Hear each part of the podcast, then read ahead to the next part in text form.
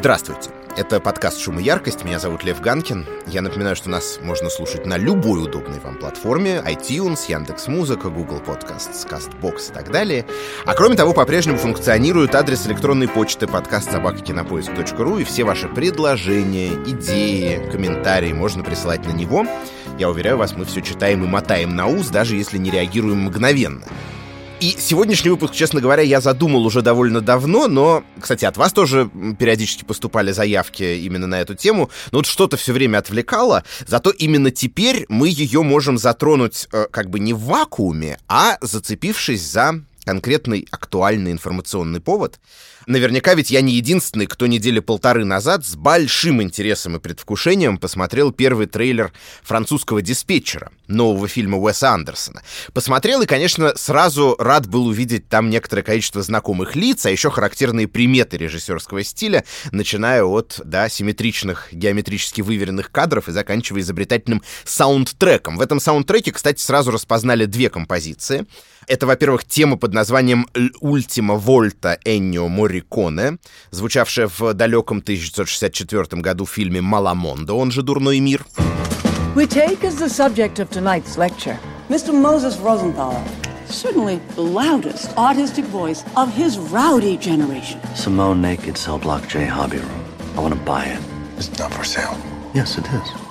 No, it isn't. Yes, it is. No, it isn't. Yes, it is. No, it isn't. Yes. In short, the picture was a sensation.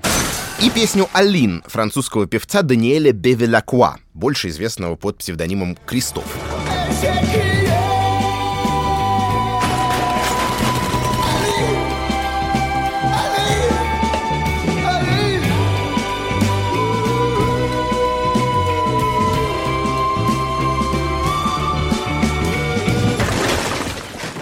Понятно, что делать на основании этих отрывков какие-то далеко идущие выводы о французском диспетчере, не видя самого фильма, невозможно, но кое-что, тем не менее, можно отметить. И главным образом то, что Уэс Андерсон, по-видимому, не собирается изменять себе.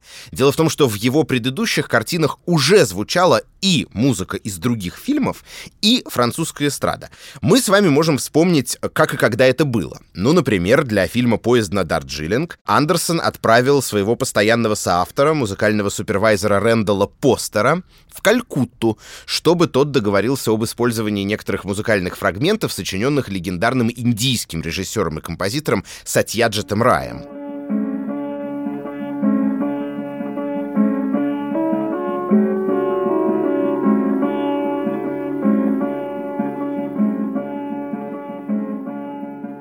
А для «Острова собак», действие которого происходит в Японии, ну, по крайней мере, это некая стилизованная Япония, Уэс обратился к кинематографу Акиры Курасавы и позаимствовал оттуда кое-какие фрагменты саундтрека.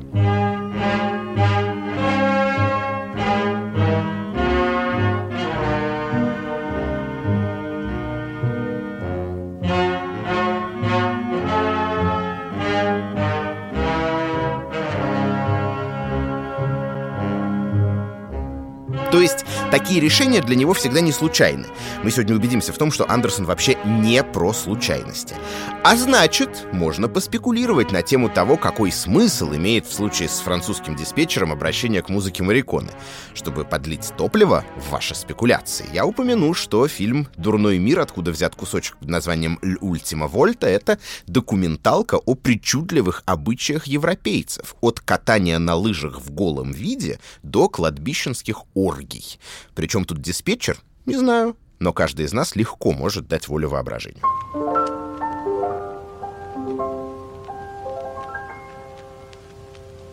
Elle avait sous sa toque de martre sur la butte Montmartre.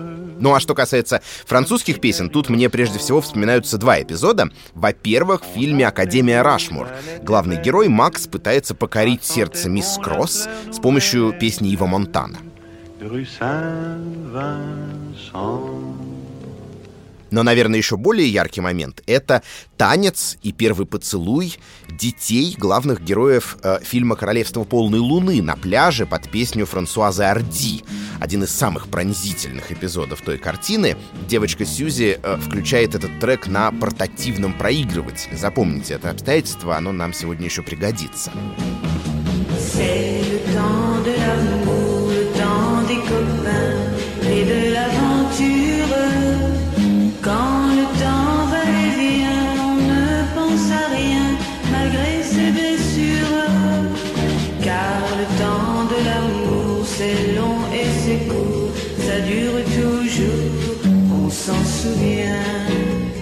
и, наконец, еще одна маленькая деталь, свидетельствующая о франкофонии Уэса Андерсона. В качестве промо к фильму «Поезд на Дарджилинг» режиссер в октябре 2007 года подготовил плейлист своих любимых песен для iTunes, каждая с коротким комментарием.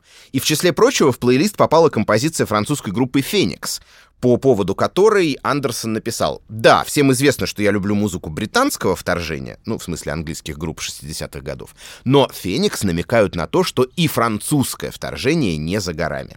У него вообще довольно эклектичные вкусы, в чем мы скоро убедимся. Последнее, что я скажу про трейлер французского диспетчера, на самом деле никто не гарантирует, что в самом фильме окажется та же музыка, которую мы в нем услышали.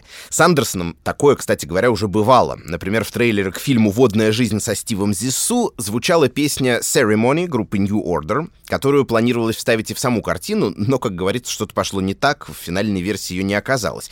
Поэтому, повторюсь, про диспетчера мы пока почти ничего не знаем и не понимаем. Зато Выход трейлера к нему дает нам отличный повод поговорить о том, как устроена музыка в других фильмах Уэса Андерсона, тех, которые уже вышли в свет. Причем это совсем не праздный разговор. Режиссер не из тех, кто, знаете, занимается саундтреком по остаточному принципу. Наоборот, музыка для него чрезвычайно важна. Чаще всего Андерсон и с композиторами работает параллельно написанию сценария. И песенный саундтрек тоже планирует на самом раннем этапе, иногда даже под подгоняя под него впоследствии конкретные сцены. Актер Джейсон Шварцман рассказывал, что и перед съемками Академии Рашмур, и при работе над поездом на Дарджилинг ему записали болванку с музыкой еще до того, как начался непосредственный съемочный процесс для более точного вживания в роли.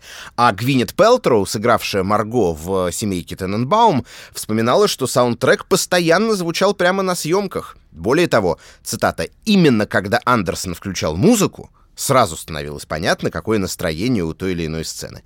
Конец цитаты. Что же это за музыка?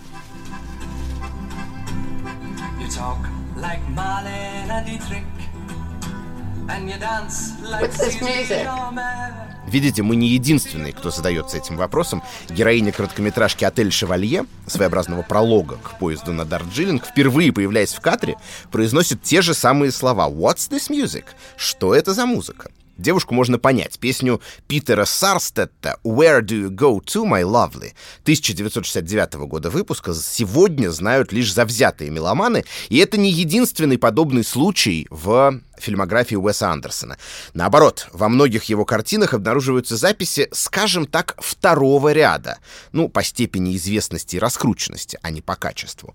От самого первого полного метра «Бутылочной ракеты» 1996 года, в которой звучала музыка замечательной шестидесятнической группы Love, до «Острова собак» с треком ансамбля West Coast Pop Art Experimental Band примерно из того же времени. Фильмы Андерсона — это, помимо всего прочего, такие занятные приятные меломанские плейлисты, в которых регулярно попадаются всякие подзабытые музыкальные сокровища. Портал Pitchfork назвал режиссера одним из пионеров жанра Music Nerd Soundtrack, ну то есть саундтрека музыкального нерда, да? И хотя сам Уэс в интервью привык преуменьшать свою наслушанность, ну, мол, не такой уж я и меломан, и пластинки не особо коллекционирую, его кино свидетельствует об обратном.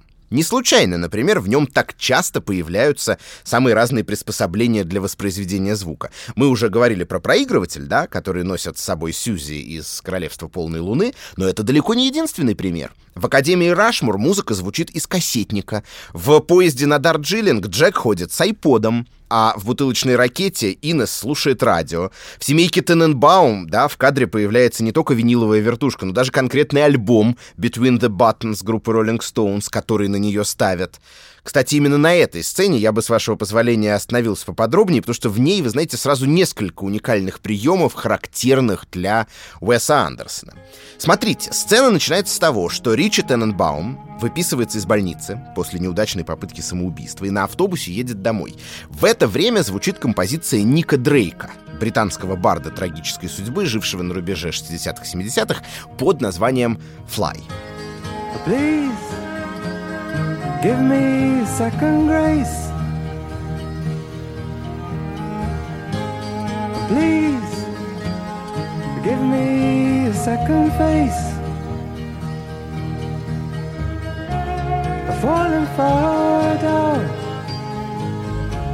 The first time around,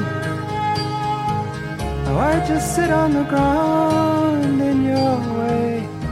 Пока что мы не понимаем, почему выбран именно этот трек, вновь взятый Уэсом Андерсоном из его музыкальной коллекции. Но вот Ричи возвращается в палатку, стоящую в его комнате, и музыка заканчивается. Более того, мы слышим звук иглы, которую снимают с пластинки.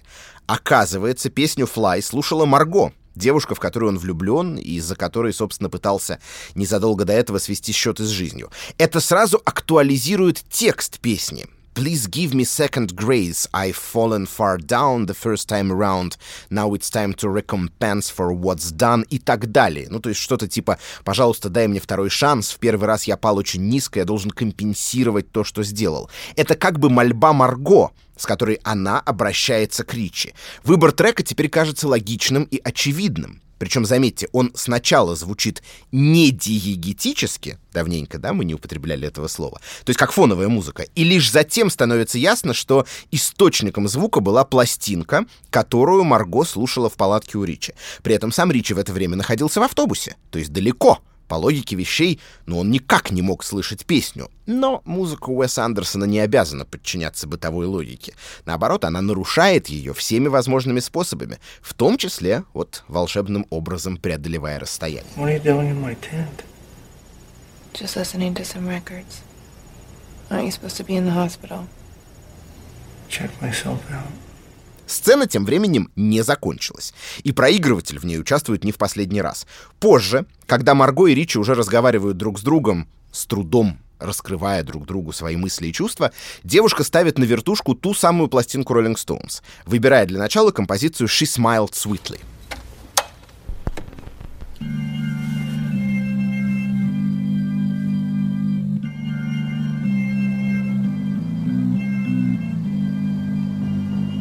How many stitches did you get?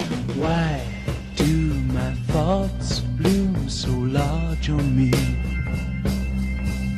They seem to stay for day after day and won't disappear. I've tried every way, but she smiles sweetly. She smiles sweetly. She says, Don't worry. Oh. Здесь, я думаю, заголовок говорит сам за себя, хотя Марго пока еще не улыбается, а даже наоборот плачет, когда слышит, что Ричи едва не умер из-за нее, но тем не менее их отношения явно выходят из тупика, жизнь меняется в лучшую сторону. А дальше интересный и редкий в кинематографе момент. Разговор героев длится так долго, что песня успевает доиграть, и начинается следующее — Ruby Tuesday. Давайте послушаем и ее отрывок. You're not gonna do it again, are you? She would never say where she came from. Yesterday don't matter if it's gone. Опять же, текст созвучен происходящему на экране. «Yesterday don't matter if it's gone» не имеет значения, что было вчера. Марго и Ричи зачеркивают тяжелое прошлое и осторожно смотрят в будущее. Но меня даже больше интересует момент, который такое ощущение никто не заметил, вот, по крайней мере, ни в одном тексте о фильмах Уэса Андерсона, который я прочел, готовясь к этому подкасту, включая даже подробнейшую диссертацию доктора философии Лоры Грицай из Университета Детройта, он не упоминается. Дело в том, что песни «She Smiled Sweetly» и «Ruby Tuesday» действительно входят в американскую версию альбома «Between the Buttons». Но они не идут на нем подряд.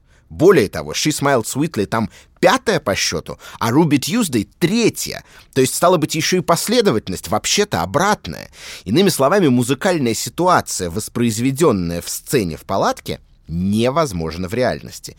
И музыка Уэса Андерсона, соответственно, и тут тоже живет по своим законам, которые никак с реальностью не связаны. Но, впрочем, это совсем не удивительно, если, да, принять во внимание особенности самого андерсоновского кинематографа. Практически каждый его фильм на всех возможных уровнях артикулирует свою вот эту рукотворность, сделанность. Это и вышеупомянутые геометрические планы, в которых все расположено аккуратно и симметрично, а главный образ, будь то человеческое лицо или тот же самый виниловый проигрыватель, всегда строго по центру. Это и заезды на территорию других видов искусства. Академия Рашмор стилизована под театральное представление в нескольких актах с открывающимся и закрывающимся занавесом, а семейка Тененбаум прикидывается книгой, своеобразным семейным романом. Это и типичные для режиссера отрывки в слоумо, в замедленной съемке. Такие встречаются едва ли не в каждой его картине. Вот один из самых ярких эпизодов такого рода — это встреча Ричи и Марго под песню «These Days» Нико. К слову, Гвинет Пелтроу даже внешне похожа на эту культовую певицу 60-х годов.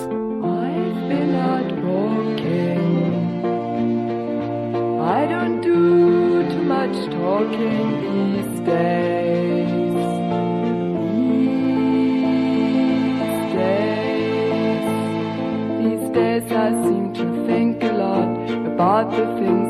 I forgot to do.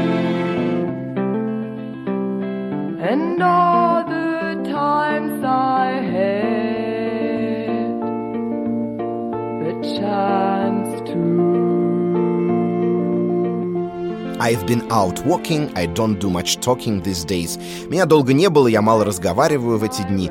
Кому принадлежат эти слова? Ну, вроде бы Марго, которая выходит из автобуса в замедленной съемке. Но, может быть, как раз Ричи, чьими глазами мы видим эту сцену. В конце концов, это именно он во время нее как раз не произносит ни слова, отвечая молчанием на приветственные слова героини. В любом случае, благодаря всему этому усиливается субъективность и условность кинематографа Уэса Андерсона. И потому музыка в нем тоже в известной степени условна. Она, например, никак не указывает на время, в котором происходит действие. Это ведь частый прием озвучить, ну, допустим, фильм о 60-х годах музыкой, записанную в эту эпоху. Здесь же такие соображения никого не волнуют. Картины Андерсона находятся вне времени, и если в них много группы Rolling Stones и прочего британского вторжения, то это просто потому, что режиссер хорошо ориентируется в этом материале и явно к нему неравнодушен. Но в тех же Тененбаумах, наряду с песнями роллингов или Ника Дрейка, использована и другая музыка. Например, обработка сонаты для фортепиано и виолончели румынского композитора Джорджа Энеску.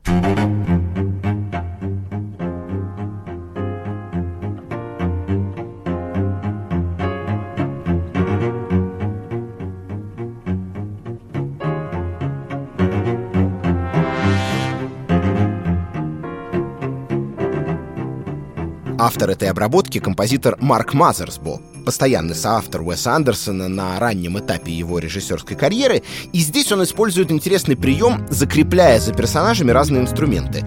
Арфа становится музыкальным образом Марго, колокольчики — главы семейства Ройла Тененбаума, ну и так далее. А кроме того, внутри есть и маленькие пасхалочки. Ну, например, в той части, которая посвящена Марго, внезапно, на несколько секунд, откуда ни возьмись, появляется ритм регги, как намек на то, что в ее истории, в числе прочего, было замужество за музыкантом на Ямайке.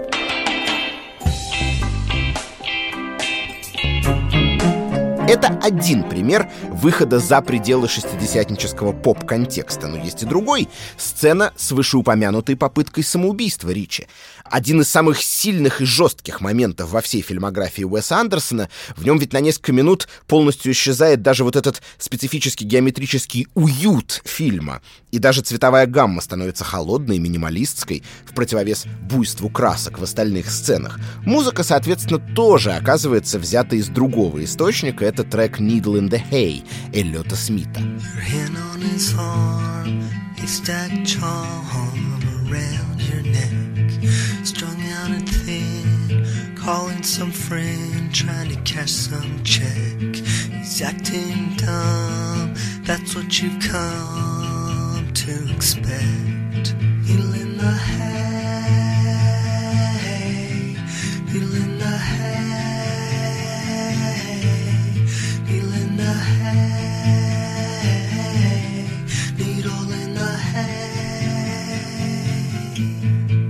Как и Ник Дрейк, Эллиот Смит — сонграйтер с печальной судьбой. В 34 года он погибнет от ножевых ранений, про которые до сих пор непонятно, сам он себе их нанес или нет. В этом смысле э, выбор саундтрека для сцены в «Семейке Тененбаум» приобретает какие-то жутковатые пророческие обертона.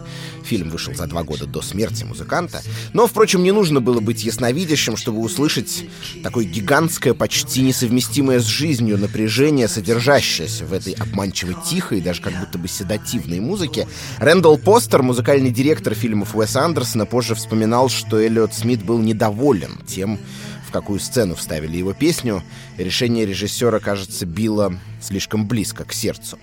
Я прошу прощения за то, что мы очень долго с вами разбирали всего один фильм, но просто по нему, как кажется, очень ярко заметны особые приметы андерсоновского стиля обращения с саундтреками. А теперь, конечно, можно и нужно коротко пройтись и по другим работам режиссера и понять, в чем они близки описанной, а в чем, быть может, нет.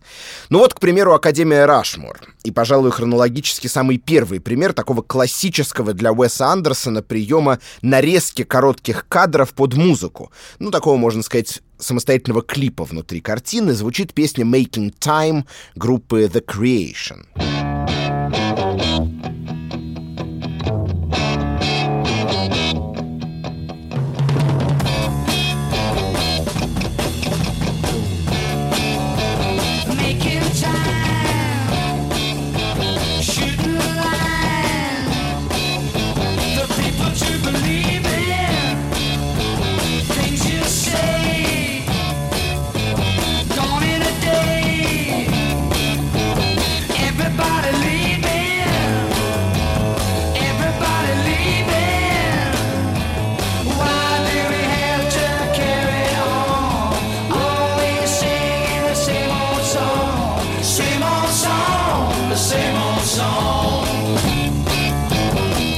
Группа The Creation, забытые герои эпохи британского вторжения, это вам не Rolling Stones, хотя Rolling Stones в саундтреке Академии Рашмур тоже есть, а саундтрек музыкального нерда в чистом виде, да? Бодрый ритм композиции отлично соответствует перечислению внеклассных активностей главного героя, студента Макса Фишера, который и режиссер в школьном театре, и директор общества пчеловодов, и руководитель кружка по астрономии, и кто там еще, капитан команды фехтовальщиков, и кто только не. Э, Все эти роли Макса показаны с помощью резких и быстрых монтажных склеек. В монтаже, как и в музыке, есть драйв, задор и такое, я бы сказал, обаятельная шапка закидательства, присущая юности. Рэндалл Постер рассказывал, что песни эпохи британского вторжения были выбраны для создания звуковой среды в фильме «Академия Рашмор», потому что их авторы, в сущности, были во многом похожи на Макса. Они тоже дерзкие юнцы, чью молодецкую удаль не могут скрыть аккуратные строгие костюмчики. В «Семейке Тененбаум» будет похожий монтажный эпизод, короткий видеореферат бурной жизни Марго под песню группы Ramones «Judy was a punk». А вот четвертый фильм Андерсона «Водная жизнь со Стивом Зиссу» в нем хотелось бы остановиться на двух моментах. Ну, во-первых, это португалоязычные каверы на песни Дэвида Боуи, который несколько раз прямо в кадре исполняет один из персонажей, Пеле Душ Сантуш, в исполнении бразильского музыканта и актера Сеу Жоржи. Вот так они звучат. Grande controle da Town. Grande controle da Major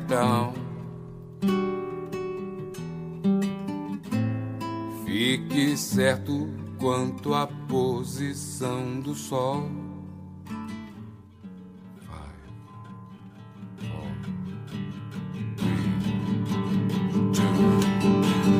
Esse é o grande controle da Major Town.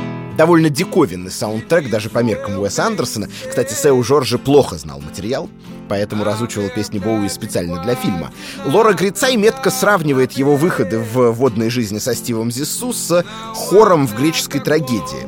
Ну, выбор композиции Боуи как будто иллюстрирует происходящее и предостерегает героев, прежде всего самого Стива в исполнении Билла Мюррея, от опрометчивых действий. Ну, например, «Rock'n'Roll Suicide» звучит тогда, когда успех плавания Зиссу и его корабля оказывается под угрозой, а Space Oddity, разумеется, комментирует одиночество капитана, чей лучший друг погиб в схватке с акулой посреди безбрежного моря. Экзотический же язык исполнения избран, вероятно, по двум причинам. Ну, во-первых, речь идет о мореплавателе, который, конечно, много где в жизни побывал, и вот эту его открытость миру надо как-то отразить. А во-вторых, Стив, вероятно, не понимает португальского и оттого не способен уловить предостережение вот этого специфического греческого хора. И второй момент — это решающая встреча с акулой, происходящая под музыку исландской пост-роковой группы Сигур Рос.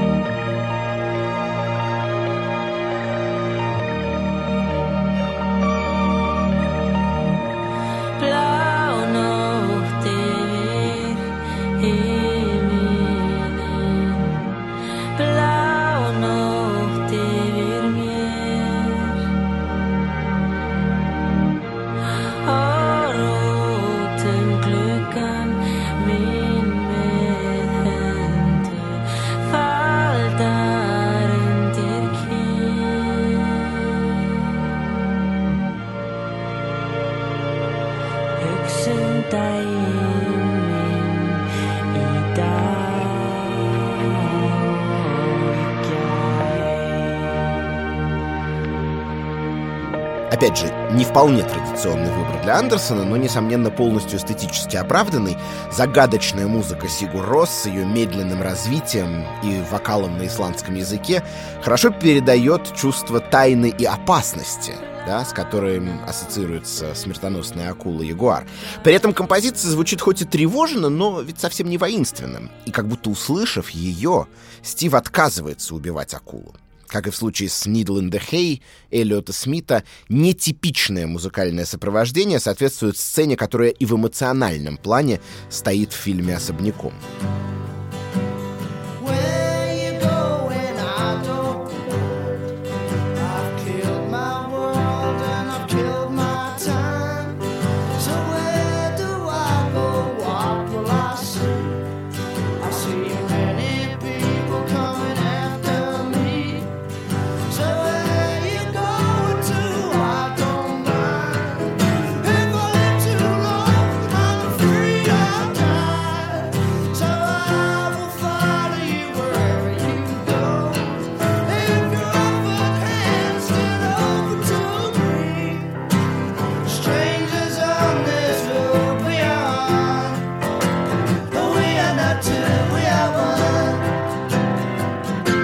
Поезде на Дарджилинг Андерсон частично возвращается к эстетике британских 60-х. Внутри фильма звучат три песни группы The Kings.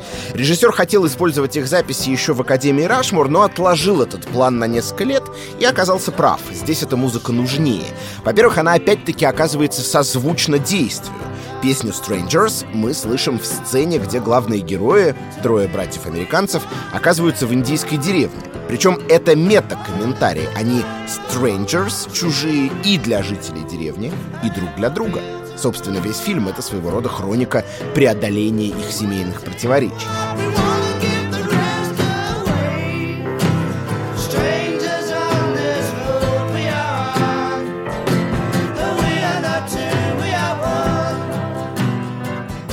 Ну, а еще Кингс хорошо ложатся в картину поезда на Дарджилинг по причине того, что лидеры этой группы, двое братьев Дэвисов, Рэй и Дэйв, как и герои фильма, всю жизнь находятся в, мягко говоря, сложных отношениях друг с другом.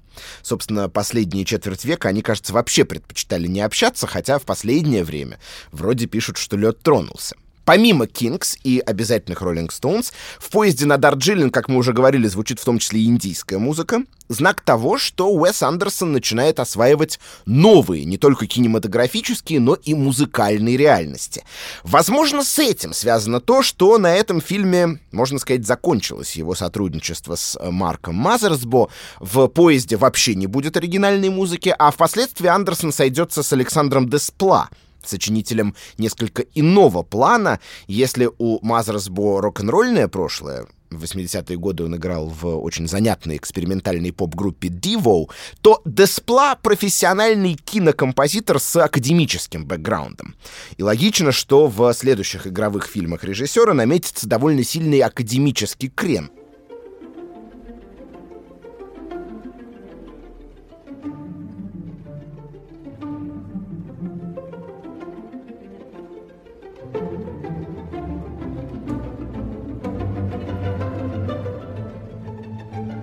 Королевство полной луны вращается вокруг детской музыки Бенджамина Бриттона, оперы «Ноев ковчег» и путеводителя по оркестру для юных слушателей.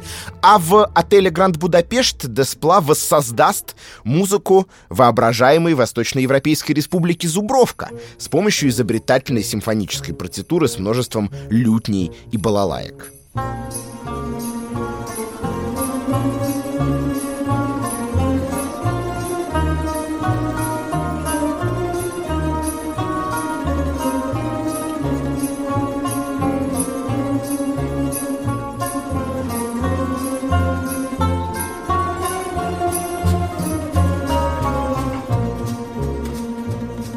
Кроме всего прочего, отель Гранд Будапешт окажется первым фильмом Уэса Андерсона, в котором вообще не будет использовано ни одной поп-песни. И, конечно, э, переход от поп-музыки к сколь угодно условной классике неминуемо вызывает подозрение, а не забронзовел ли автор? Под автором, разумеется, в фильмах Уэса Андерсона подразумевается только и исключительно он сам. Мы с вами говорили о том, что ничего случайного тут быть не может, а все аспекты своих картин режиссер продумывает самостоятельно от начала до конца. Подозреваю, что ответ на этот вопрос отрицательный. И вот почему. Стиль музыки может быть разным. Но своим повадкам Уэс Андерсон по-прежнему не изменяет. Ну, например, выбор саундтрека до сих пор во многом связан с личными предпочтениями режиссера. Он сам вспоминал, как участвовал в постановке Ноева ковчега Бриттона в детстве. Так что эта музыка такая же часть его культурной памяти, как песни Кингс или Роллинг Стоунс. По части классики Андерсон оказывается не меньшим нердом, чем по части рок-н-ролла. И в саундтрек к отелю Гранд Будапешт наряду с оригинальной музыкой Деспла вплетены фрагменты сочинений советского композитора Павла Куликова, а также Камаринская в исполнении балалаишника Николая Осипова. Признавайтесь, вам знакомы эти имена? Мне тоже не знакомы. И сдается мне, что это примерно как группа The Creation или West Coast Pop Art Experimental Band, только в академической сфере. Характерные для Андерсона аудиовизуальные приемы опять-таки никуда не деваются. Бойкий монтаж телефонных звонков членов общества скрещенных ключей в Гранд-Будапеште — это дальний родственник эпизодов с внеклассными занятиями Маркса Фишера в Академии Рашмор или с бурным прошлым Марго в «Семейке Тененбаум».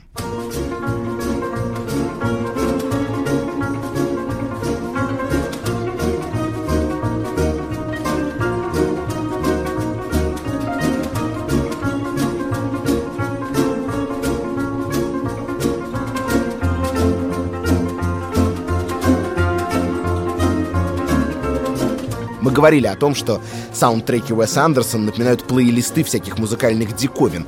Думаю, это справедливо для них до сих пор. Просто, как метко написал журналист портала Pitchfork, раньше Андерсон ограничивался одним стеллажом в музыкальном магазине, а теперь включает в них музыку со всех стеллажей разом.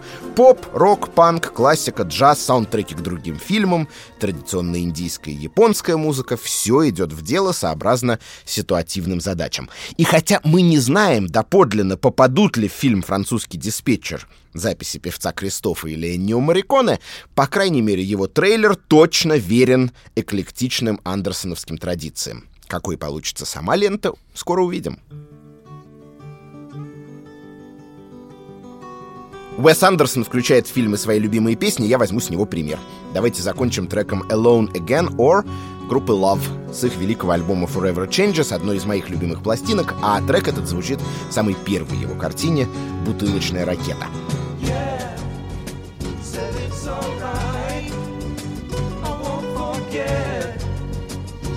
Times I've waited patiently for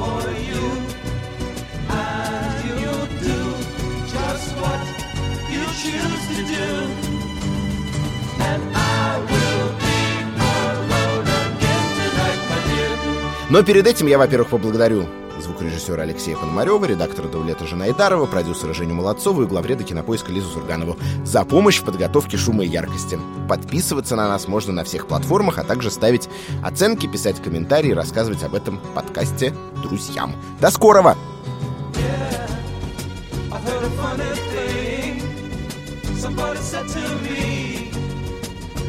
I've love with almost everyone.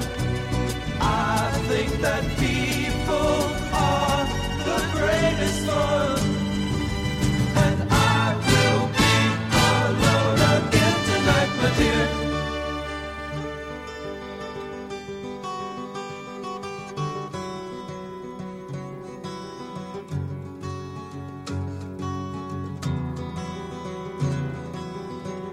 Ну, а еще Кингс хала...